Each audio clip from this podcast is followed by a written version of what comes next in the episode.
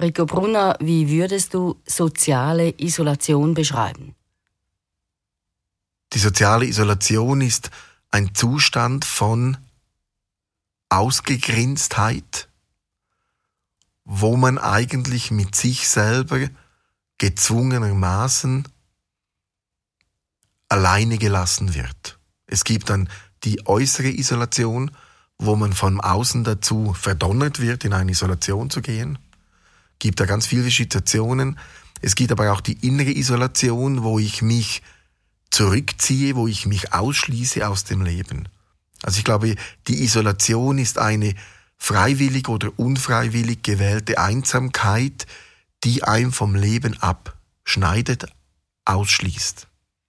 Bei der selbstgewählten Isolation ist das in jedem Fall für dich ungesund, wenn man sich zurückzieht. Da stellt sich dann die Frage, ist die selbstgewählte Isolation aus der Stärke heraus oder aus der Schwäche heraus gewählt? Aus der Stärke heraus gewählt kann eine Selbstisolation etwas sehr Gutes sein, etwas sehr Stärkendes, etwas Kräftigendes. Wenn ich sage, ich ziehe mich mal vier Wochen oder acht Wochen zurück und will niemandem sehen, ich will für mich alleine sein. Das ist eine positive Isolation. Wenn man aber eine negative Isolation macht, indem dass man sagt, ich will mit niemandem mehr zusammen sein, weil die Menschen für mich nicht gut sind und ich ziehe mich zurück und, und, und und dann sich aus der Überforderung heraus isoliert, da gibt es auch ganz viele verschiedene Gründe, dann ist es eher etwas, was nicht so optimal ist langfristig fürs Energiefeld, weil dann diese Überforderungen her, diese Überforderungen beginnen bei einem sehr viel Stress auszulösen und dann ist es eher eine unzufriedene Isolation. Und wie arbeitest du, wenn du diesen Fall antriffst mit diesem Klienten? Also da geht es ganz stark darum zu schauen, dass dieser Mensch aus seiner Spirale herauskommt, die nach unten zeigt, dass er beginnt, sich selber wieder besser zu spüren, weniger überfordert ist. Und die größte Herausforderung in diesen Situationen ist, die seelischen Verletzungen herauszulösen, damit die Überforderung, wo ja der Grund für diese negative Selbstisolation gewesen ist, dass diese sich widerlegt und man so eigentlich wieder den Schritt ins Leben hinein machen kann. Jetzt gibt es ja dann Menschen oder Freunde, die meinen das gut und sagen, ja, komm doch mal wieder aus deinem Schneckenhaus heraus. Das ist grundsätzlich etwas sehr Gutes. Ich glaube, wichtig ist einfach, wenn sich jemand wirklich isoliert und überfordert ist, dass man diese Isolation, die ja auch stattfindet, wenn man mit diesen Menschen Zeit verbringt, dass sich diese Isolation, dass diese Isolation Raum haben darf, dass diese Isolation zugelassen werden muss, ohne dass man diesen Menschen dann ausgrenzt und wieder in die Isolation hineintreibt. Also dass man wie sagt, okay, wir sind jetzt fünf Freunde und, und, und ein Freund ist auch noch dabei, der ist isoliert, der wird jetzt am heutigen Abend ein wenig zurückhaltend sein, ein wenig komisch sein, das ist egal, wir nehmen ihn, wie er ist, damit er auch, wenn er nur noch halb isoliert ist, weil emotional innerlich ist er ja immer noch isoliert, auch wenn er draußen ist, dass er da wie trotz allem Inputs bekommt und gute Erlebnisse hat, die ihm vielleicht helfen, das Bedürfnis zu entwickeln, seine Isolation zu überwinden, seine, ich sage mal aus Überforderung gewählte Selbstisolation. Ist das auch ein Selbstschutz? Die Selbstisolation kann ein Selbstschutz, es kann aber auch eine Selbstbestrafung sein. Wann ist es eine Bestrafung? Wenn ich mich aus dem Leben zurückziehe, weil ich finde, dass ich alles falsch mache, dass ich nicht die richtigen Entscheidungen treffe, dass es eh nichts bringt, das sind solche Faktoren, die das dann begünstigen. Also das Gefühl irgendwo, ich bin nichts wert.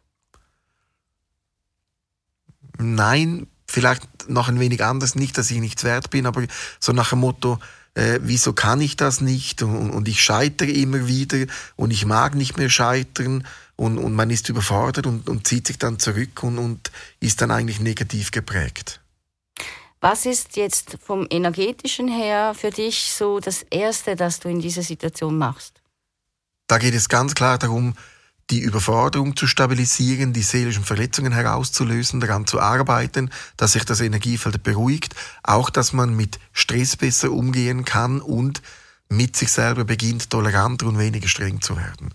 Da gibt es natürlich dann noch viele andere Kombinationen und, und Bereiche, die berücksichtigt werden müssen, aber das sind so anhand von meinen aktuellen Erfahrungen die wichtigsten, ist natürlich dann aber auch wieder sehr individuell. Ich glaube, auch da ist es wichtig, bis jemand in eine negative Selbstisolation geht, braucht es in der Regel viele Erfahrungen, die über Jahre entstanden sind. Und da darf man jemanden nicht herausreißen mit Gewalt, sondern so, dass er wenn er den Weg zurück in, ich sage mal, in die Normalität geht, in, in die Begegnung geht, dass er dadurch dann nicht überfordert wird. Was wären jetzt aus deiner Sicht so im Sinne von Tipps kleine Schritte, wie jemand da wieder zusätzlich mit sich selber herausfinden kann? Da würde ich ganz klar einen Wochenplan empfehlen, um den Weg aus der Isolation herauszufinden. Ein Wochenplan in dem Sinn, dass man aufschreibt, an welchen Tagen will man isoliert sein und an welchen Tagen will man versuchen, die Isolation zu durchbrechen.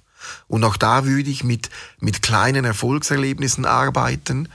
Ich sage mal, wenn jetzt jemand das Haus nie verlässt, dann würde ich sagen, geh doch einmal in der Woche an Kiosk und, und, und, und, und sprich mit der Kioskfrau übers Wetter.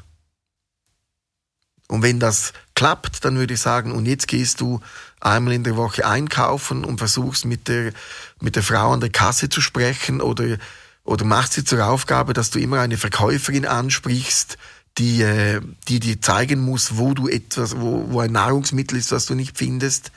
Das können am Anfang so einfache Dinge sein, die aber für jemanden, der isoliert ist, viel bedeuten können.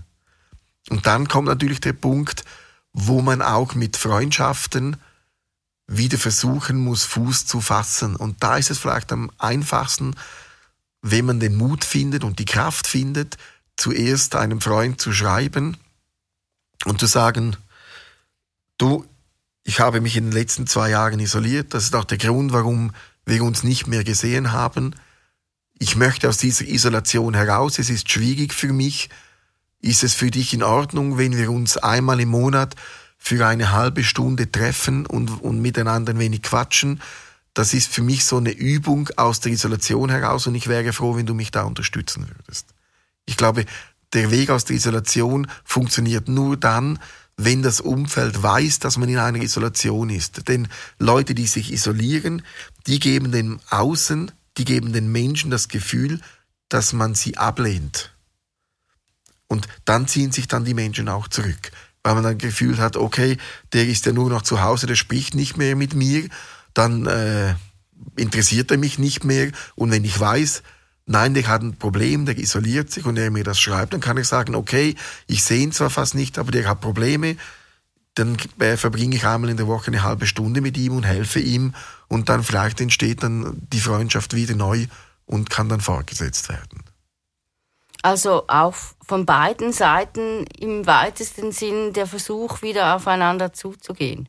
Genau, das ist ganz wichtig, denn bei Isolationen sind Menschen sehr empfindlich und wenn man dann nicht gerade ein Erfolgserlebnis hat oder so, dann zieht man sich wieder ins Schneckenhaus zurück und wartet eigentlich, bis es wieder von alleine weitergeht und im Leben geht leider nichts von alleine.